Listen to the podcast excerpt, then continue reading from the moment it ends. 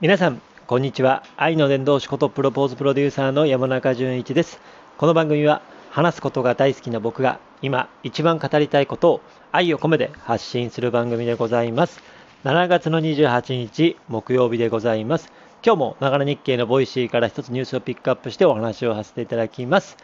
このシリーズは、えー、日本で唯一の音声の審査制のプラットフォームのボイシーの日経新聞の公式チャンネル、ながら日経というチャンネルからですね、聞く日経新聞ですね。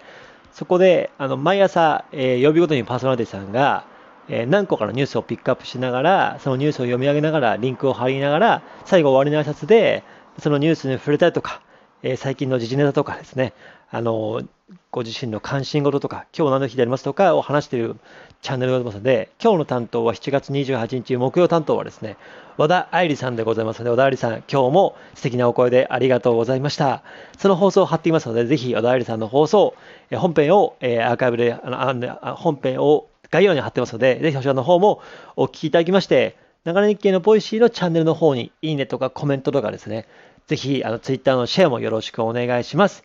え今日のニュースでございますが、これですかね、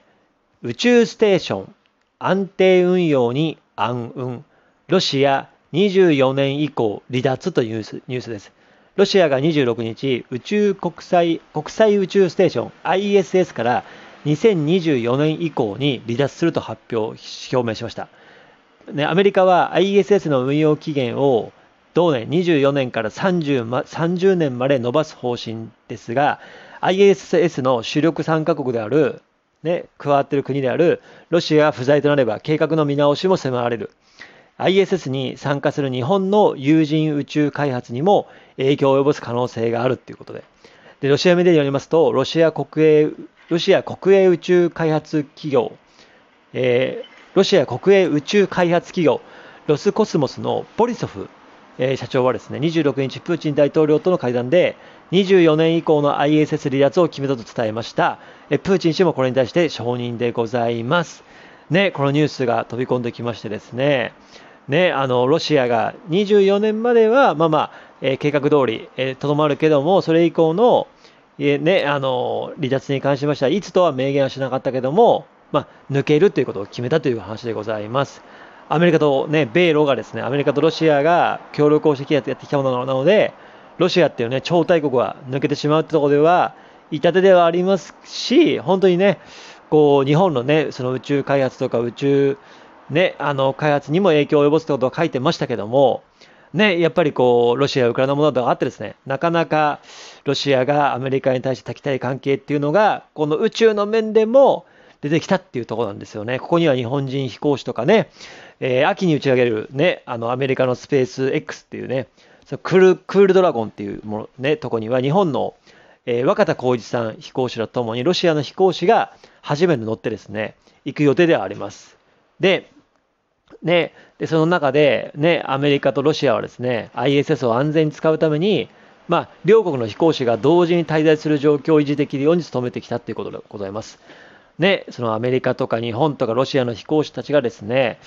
行き来するんですけども、その中で24年以降はいつとは明言はしていないけども、ロシアは抜けますと、それプーチン大統領も OK してますということですので、結構ね、あの、本当にニュースになっておりました。まあ、正直このニュースに関しましては、ちょっと深くは僕自身も、なかなかこう見えない部分があってですね、ちょっと今日は違う視点でお話をさせていただきます。僕はあの、YouTube 大学が好きでですね、中田敦彦さんの YouTube 大学見るんですけども、以前ですね、中田敦彦さんの YouTube 大学でですね、20世紀最大の、えー、天才、アインシュタインと宇宙創生という話がありましてですね、その YouTube 大学の放送、ね、あの、聞く YouTube 大学で聞かせていただきましてですね、そこで宇宙とは本当にすごいすごい歴史があって、天才たちのリレーがあってですね、できたって話させてもあのさしあのしてます。で、宇宙っていうのは正式名称は天の川銀河っていう正式名称で、で、昔はですね、日本列島は、その神が作ったものっていうふうに言われてたんですね。とか、あとはもしくは巨人の胴体がバラバラになったっていうところで、日本列島は作られたっていうふうに言われてるんですよ。でも、そういうものを、創造の世界だったものを、ギリシャの哲学者とかがですね、観測と数学によって、導いてですね、来たんですね。まあ、その中で、まあ、天才たちのリレーをと通してですね、天才、天才が天才に、またその天才が天才に、またその天才が天才みたいな感じで、いろんな方の天才たちのリレーによって、宇宙がもちろん全ては解明されてないけども、だんだんだんだん、ね、未知にあるね、あのことが分かってきたりとか、だんだんだんだん全貌というか、いろいろなことが分かってきてですね、こう、そういうふうにできたんじゃないかっていうことがね、なあの解明をしてきたんですね。その中の流れの中でわーって話しますが、まずはね、アリストテレス、え、がですね、ピタゴラスとかアルキメデスと一緒にですね、ね、え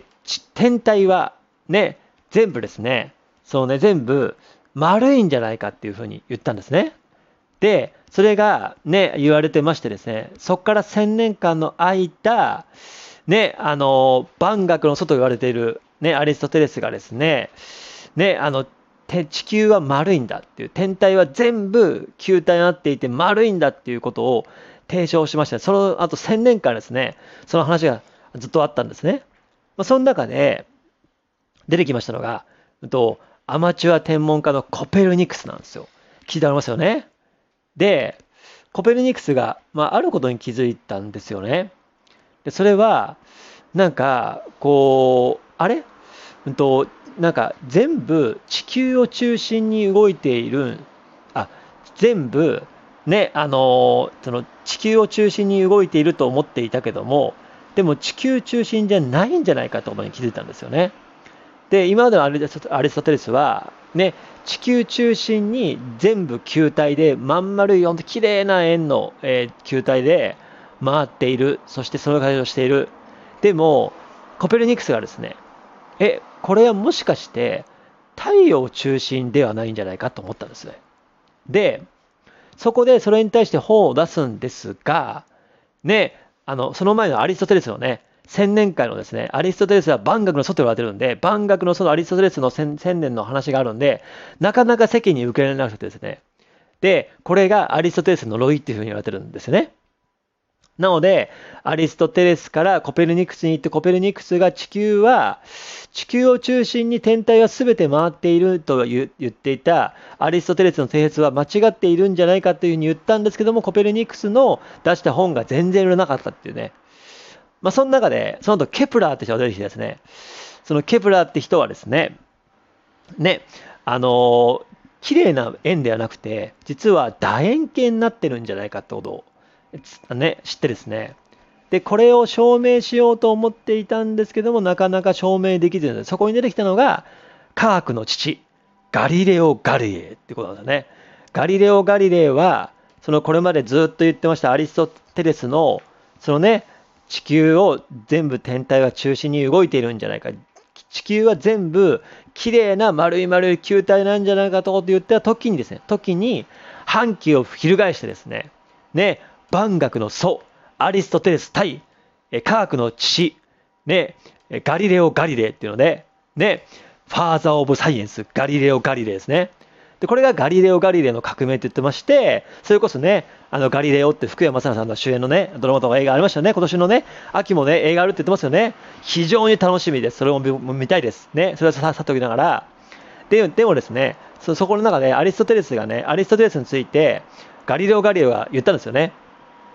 本当にね、こう、本当にそれってだ、あの、合ってるのかってことね、科学の観点からガリレオ・ガレイが証明してですね、アリストテレスのね、あの間違ってる部分を訂正していったんですよね。まあ、そんな中で、ね、そんな中で、その後ですね、ガリレオ・ガリレイの本が非常に面白くてですね、本を出版したんですね。出版したんだ、ベストセラーになったんだけれども、ね、それがですね、なぜかなぜかですね、それがなぜか、